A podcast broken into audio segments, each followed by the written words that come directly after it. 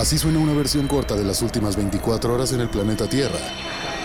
La conversación del mundo, aquí, en el Brief, con arroba el Che Arturo.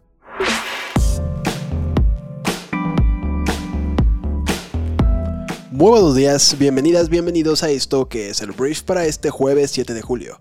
Yo soy Arturo Salazar, soy tu anfitrión y uno de los fundadores de Briefy, la plataforma educativa que resume todo lo que debes conocer para ser brillante en lo que haces.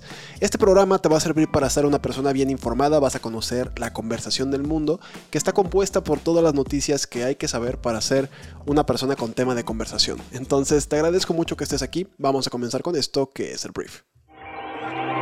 Arranquemos hablando de México y voy a hablar del presidente Andrés Manuel López Obrador, que el día de ayer aseguró que el titular de la Fiscalía General de la República, el señor Alejandro Gertz Manero, no ha cometido delitos graves. Durante la conferencia de prensa, el presidente dijo que no descalifica a nadie, pero en caso de denunciar a un funcionario, se tienen que presentar pruebas y que no es denunciar por denunciar, y dice Andrés Manuel que no es cómplice de nadie, no establezco relaciones de complicidad con nadie, el fiscal no ha cometido delitos graves y por eso yo no he solicitado la remoción del fiscal, así de claro. Desde Palacio Nacional, AMLO dijo que cada quien tiene su manera de pensar y reiteró que él como presidente y responsable de la gobernabilidad del país tiene que buscar que se mantenga la paz y la tranquilidad. El presidente dijo que seguirá buscando la estabilidad en el país a pesar de que su postura no le guste a los adversarios y conservadores. Cabe mencionar que esta no es la primera vez que López Obrador defiende a Gertz Manero. Tras la difusión de un audio de una negociación supuestamente entre el titular de la fiscalía y Emilio Lozoya Talman, que es el padre del exdirector de Pemex, Emilio Lozoya, y a pesar de todo esto, el presidente reitera su confianza al fiscal. En dicho audio, pues Gertz le reclama a Lozoya que él y su hijo hayan promovido un amparo en contra de las acciones legales que la fiscalía estaba emprendiendo en su contra por el caso Oderbrecht.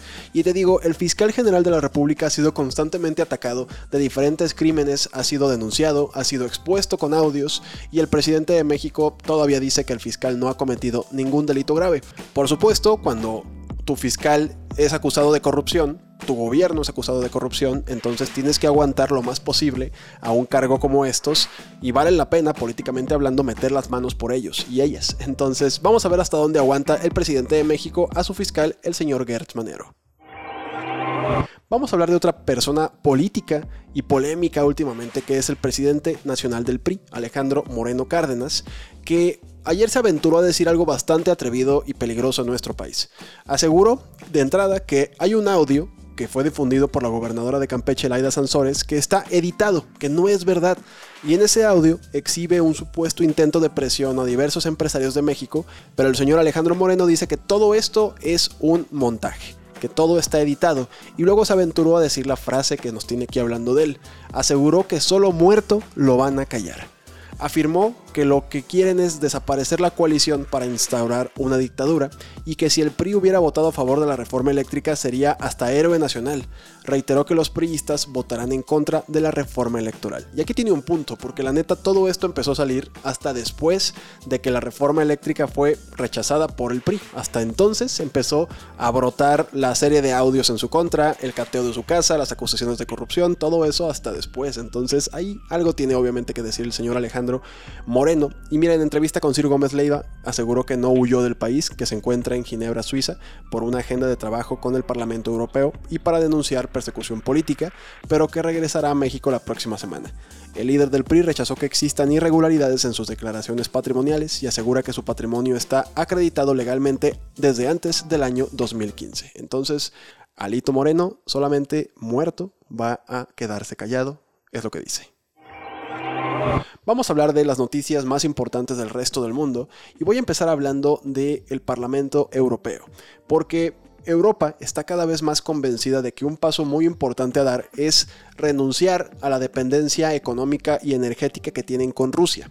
Y mira, en un debate con el Parlamento Europeo celebrado este miércoles, la señora Ursula von der Leyen, presidenta de la Comisión Europea, dijo que Bruselas, o sea, la Unión Europea, está preparando un plan de emergencia que presentará hacia mediados de julio para el corte total del gas ruso total. Ya no va a haber ningún tipo de proveedor ruso atendiendo a pues, Europa.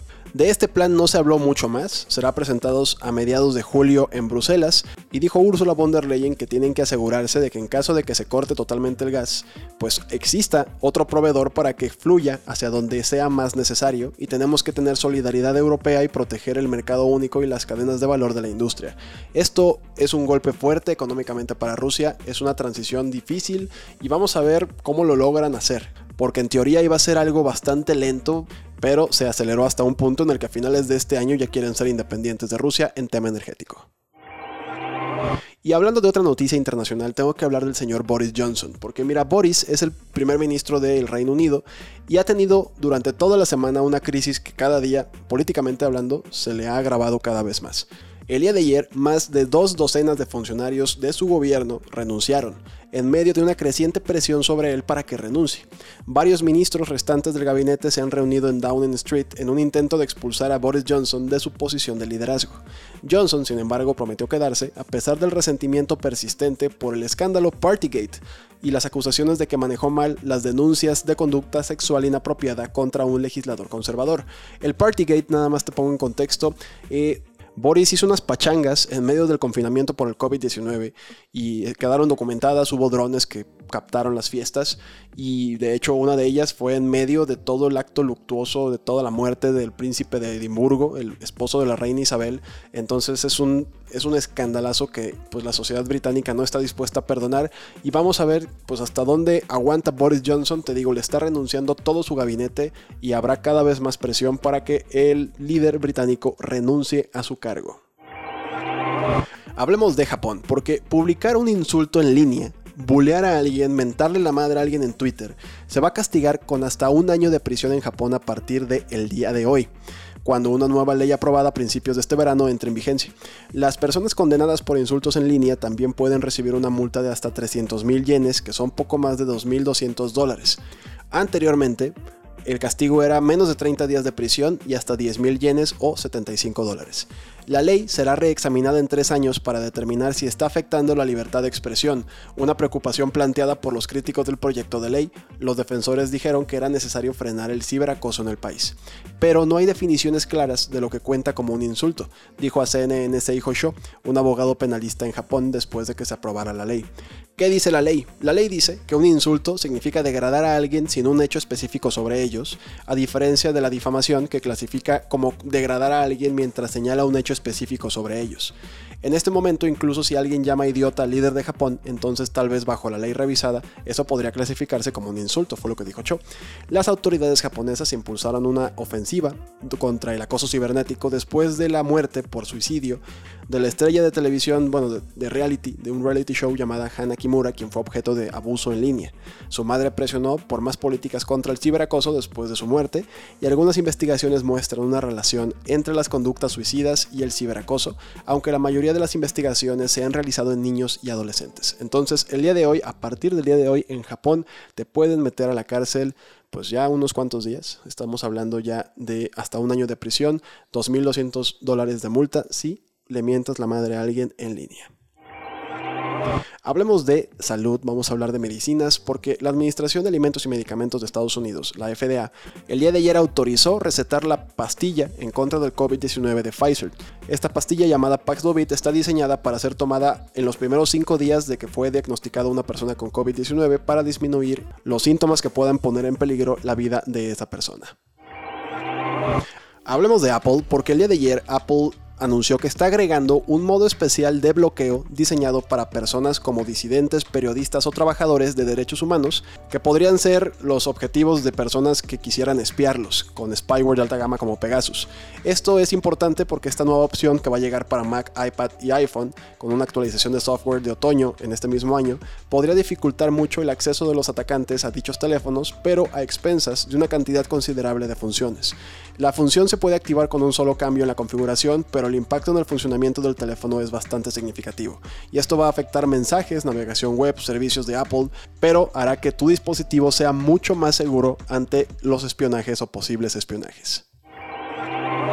Voy a hablar de la caca del delfín porque el excremento de los delfines puede ser un ingrediente secreto para mejorar la resiliencia de los arrecifes de coral según un nuevo estudio. Los investigadores descubrieron que los delfines giradores dejaron depósitos de nitrógeno en las lagunas del archipiélago de las Maldivas y Chagos, potencialmente cientos de kilos por día, lo que ayudó a fortalecer el suministro de nutrientes de los corales. El estudio de la Sociedad Zoológica de Londres recomienda proteger las poblaciones de delfines giradores para garantizar la salud de los arrecifes de coral.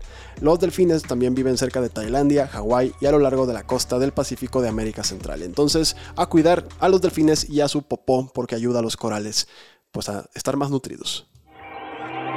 Por último voy a hablar de entretenimiento y voy a hablar de Stranger Things porque los hermanos Matt y Ross Duffer, conocidos por ser las mentes maestras de Stranger Things, una serie muy buena que está en Netflix, no solo están trabajando en la quinta y última temporada de la exitosa y nostálgica serie, sino que ahora han fundado su propia productora llamada Upside Down Productions y están trabajando en varios proyectos incluyendo una serie live action basada en el mítico manga y anime Death Note.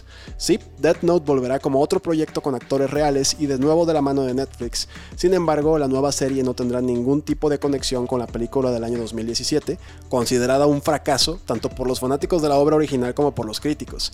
Y bueno, además de Dead Note, la productora de los Duffer están trabajando en un spin-off de The Stranger Things, que será una serie live action, y además también están trabajando en una adaptación como obra de teatro de Stranger Things y en una serie basada en la novela de The Talisman de Stephen King. Entonces yo confío ciegamente en lo que hagan estos dos hombres y vamos a ver qué tal les sale todo esto. Antes de irme quiero pedirte un favor. En la descripción de este podcast tenemos un link que te lleva a una encuesta. Esa encuesta nos serviría mucho para mejorar todo lo que estamos haciendo dentro de Briefy en este programa, en la comunicación que vamos a hacer a través de redes sociales en la segunda parte del año. Entonces, si te pudieras dar unos cuantos minutos, estamos hablando de tres minutos para contestar esta encuesta, sería espectacular para nosotros poder seguir mejorando porque te conocemos mejor y entendemos mejor lo que te gusta y lo que no te gusta. Entonces, te toma unos cuantos minutos, aquí abajo está un link para que pases al formulario, es una encuesta totalmente anónima, pero te agradeceríamos mucho que nos ayudaras a contestarla. Muchísimas gracias por escuchar este programa el día de hoy, gracias por compartirlo con tus amigos y familiares y a todos nuestros suscriptores en Briefy les recomiendo pasar a leer la tendencia que publicamos el día de hoy, que te habla básicamente del futuro de la criptografía, de las criptomonedas ¿Qué sigue para esa tecnología? Las criptomonedas seguirán estando en auge, ya se acabó. Todo eso y más lo puedes conocer en este artículo que puedes leer en 6 minutos me parece.